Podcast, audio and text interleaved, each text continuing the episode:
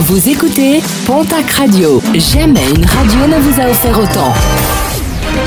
L'information locale à 9h, c'est sur Pontac Radio.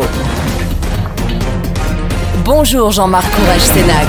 Bonjour à toutes et à tous. Les vacances, c'est parti pour les juilletistes. La journée de ce vendredi ainsi que celle de demain, samedi, est classée orange dans le sens des départs dans la région. Beaucoup de monde sur la route et une recommandation, soyez prudents. Et pour vérifier que vous l'êtes, une forte présence des gendarmes et policiers est également prévue.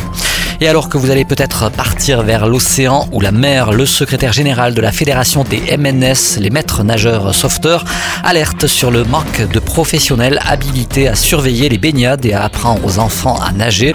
Selon ce dernier, il manquerait 1500 maîtres nageurs en France. Toujours selon lui, la solution serait de modifier le texte concernant l'examen de maître nageur afin de le rendre accessible au plus grand nombre.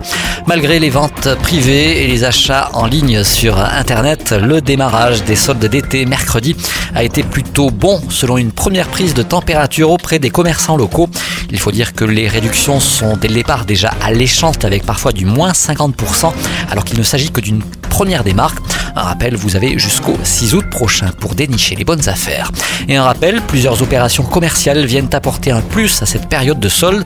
Dès aujourd'hui ainsi que demain samedi, un grand déballage est organisé par les commerçants lourdés.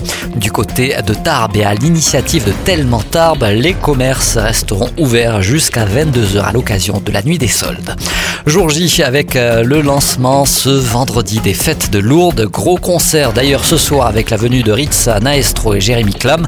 À ne pas louper non plus la finale de Lourdes Voice qui se fera en public. Ce sera pour demain samedi. En sport rugby, des plaintes vont être déposées par l'OBRC. Des courriers anonymes sont parvenus à la Ligue de rugby Occitanie.